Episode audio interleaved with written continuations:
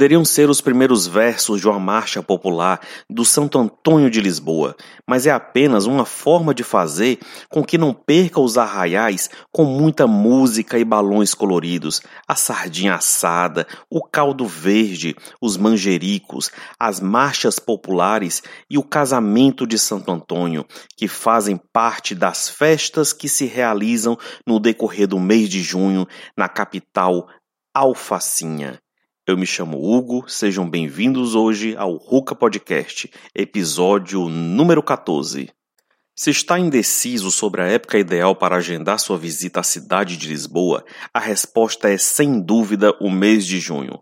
É durante este mês que decorrem ano após ano as festas de Lisboa, que seguem a tradição das festas populares na rua com muita música e sardinha assada, comida a pingar no pão ao comemorar o santo padroeiro de Lisboa, o Santo Antônio. Apesar de toda a cidade em festa, é nos bairros mais carismáticos e históricos de Lisboa, como Alfama, Bairro Alto, Bica, Castelo e Mouraria, que a animação se vive de forma ímpar.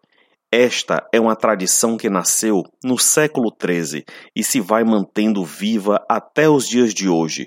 São muitos os autores que associam as origens das festas de Santo Antônio os antigos rituais pagãos, que estariam relacionados com as comemorações do solstício de verão. Hoje, como no passado, o importante é sair na rua e celebrar o verão e a vida com muita animação.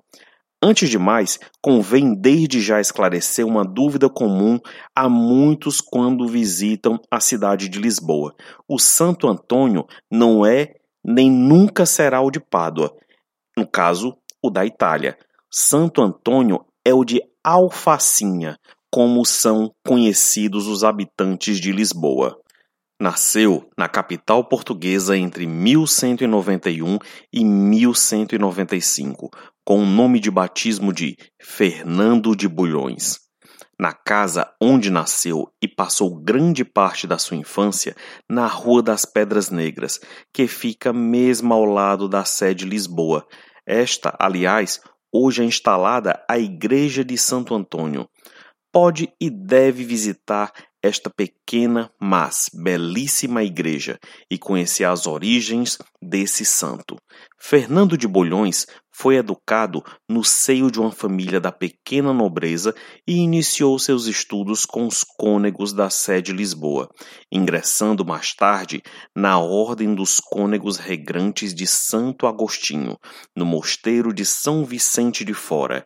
Mais tarde mudou-se para Coimbra, onde a busca pela simplicidade o levam a abandonar o hábito de Agostinho e aderir à ordem franciscana, onde adotou o nome de Antônio em homenagem eremita a Santo Antão. No mesmo ano, parte para o Marrocos para pregar as Escrituras e foi na viagem de regresso a Portugal que, perdido no meio de uma enorme tempestade, foi desviado para a Itália. Morreu em 13 de junho de 1231, em Pádua, onde passou os últimos anos de sua vida. Daí ser conhecido entre o povo italiano por Santo Antônio de Pádua. Santo Antônio, também conhecido como Santo Casamenteiro, tornou-se muito acarinhado pelos portugueses após o milagre que aconteceu no decorrer de sua santificação no Vaticano em 1232 quando os sinos de Lisboa começaram a tocar inexplicavelmente sem nenhuma intervenção humana. A ele também estão associados os milagres de salvar o pai da forca, da pregação aos peixes e o milagre da bilha. Desde então, as antigas festas do solstício de verão passaram a ser em homenagem a Santo Antônio. É também a este santo lisboeta que está diretamente ligado um dos pontos altos da festa de Lisboa. As noivas de Santo Antônio, Trata-se de uma cerimônia de casamento de vários casais que passam pela igreja de Santo Antônio e seguem para a sede Lisboa, onde todos os casamentos se realizam em simultâneo. Estes casamentos acontecem na manhã de 13 de junho e os noivos escolhidos ao longo do ano entre as milhares de inscrições recebidas além da boda oferecida pela Câmara Municipal da cidade. Variadíssimos os presentes para a futura casa. O vestido da noiva também é oferecido, e antigamente as costureiras de Lisboa costumavam competir entre si para vencerem o título de mais bonito vestido. Segundo a lenda, quem quiser arranjar um marido só tem que arranjar uma imagem de Santo Antônio depois, virá-lo de cabeça para baixo dentro de um copo d'água e afirmar ao mesmo tempo que só colocará de pé quando encontrar o seu príncipe encantado. Portanto, já sabe, né? Se quer arranjar um marido, o momento ideal é a noite do dia 12 e 13 de junho. E é só pedir uma ajuda ao santo casamenteiro. Quem sabe poderá ser uma das próximas noivas de Santo Antônio.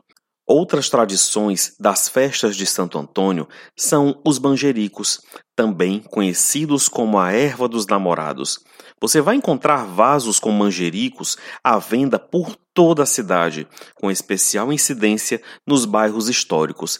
Em cada vaso está um cravo feito em papel com um verso popular alusivo ao amor. Segundo a tradição, quem recebe um manjerico deverá tratar dele e não deixar morrer a planta até as festas do ano seguinte, onde são substituídas por uma nova. Na noite de 12 de junho, realizam-se as Marchas Populares, um desfile na Avenida da Liberdade, em que cada bairro lisboeta traja a rigor de acordo com o tema escolhido, interpreta uma música original composta para a ocasião e é comparado ao Carnaval do Rio de Janeiro à escala alfacinha, onde a competição impera e onde cada bairro quer levar a melhor. Em Lisboa, as marchas surgiram em 1932 e rapidamente transformaram num belíssimo espetáculo musical, visual e numa verdadeira competição entre os mais tradicionais bairros da capital. Durante vários meses, crianças, jovens e também adultos criam, ensaiam coreografias e canções preparadas com trajes, arcos para serem representados pelo seu bairro num desfile que acontece na avenida mais linda da cidade. Apesar de toda a programação das festas de Lisboa que decorre ao longo de todo o mês de junho, com especial incidência, é claro, na noite do dia 12 e do dia 13, é nas ruas dos bairros típicos que a festa verdadeiramente acontece. Alfama e Bica são os bairros mais concorridos, onde se juntam milhares de locais e visitantes ao som da música popular, com copo e sardinha na mão. A noite parece não ter fim. E prepare-se para andar muito e se perder por ruas e ruelas, pois a animação varia a cada esquina. Lisboa é uma cidade muito bonita e encantadora em qualquer época, mas se visitar nessa altura, provavelmente será amor para toda a vida, um amor abençoado por Santo Antônio.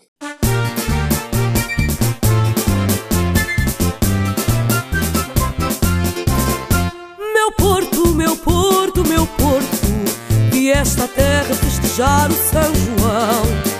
Meu Porto, meu Porto, meu Porto, a noite é tua, da largas ao coração. Meu Porto, meu Porto, meu Porto, tens o calor de uma fogueira a arrebitar. Numa rusca que passa, toda a rosa graça, é o Porto a rir e a cantar. Pensavam que eu não ia participar, mas a minha participação hoje é especialmente do Porto. Eu sou a Carolina e vou falar para vocês sobre a comemoração do meu aniversário. Brincadeirinha! Sobre a festa de São João aqui no Porto. Durante mais ou menos cinco semanas, a cidade do Porto vive em clima de festa constante até a noite mais longa do ano, de 23 para 24 de junho, a noite de São João. A festa de São João no Porto é um marco da vida desta cidade, reunindo milhares e milhares de turistas e visitantes que participam nas diversas iniciativas que acontecem ao longo de mais ou menos um mês e que decorrem um pouco por toda a cidade. A origem do São João remonta ao século XIV, de 1301 a 1400, e no início era uma festa pagã, em que adoravam o deus Sol e festejavam as colheitas abundantes. Depois foi cristianizada em honra a São João. Nos tempos em que era uma festa pagã, celebravam também a fertilidade e uma das tradições era pendurar um alho poró na parede da casa para dar sorte. Hoje em dia as pessoas andam de alho poró na mão para passar na cara das pessoas. As ervas aromáticas também ainda assumem um lugar de importância nessa festa. Pelas ruas vendem-se manjericos, por exemplo, porque para além das qualidades terapêuticas, permanece a ideia de que trazem saúde, sorte e fortuna. O ponto alto destas festividades é mesmo a noite de 23 para 24 de junho. Nesta noite a cidade transforma-se, com as ruas cheias de gente, cores e alegria. Como manda a tradição, assam-se sardinhas em qualquer canto da cidade, a música vai alta e a animação não falta. Para além das sardinhas assadas, na noite de São João faz parte da tradição comer caldo verde, carneiro, salada de pimentão, finalizando com leite creme ou bolo de São João. Tudo acompanhado com um bom vinho do Porto, claro. Outro aspecto característico é a venda dos tradicionais martelinhos. Servem para bater na cabeça de quem passa e começaram por ser usados pelos estudantes universitários na queima das fitas.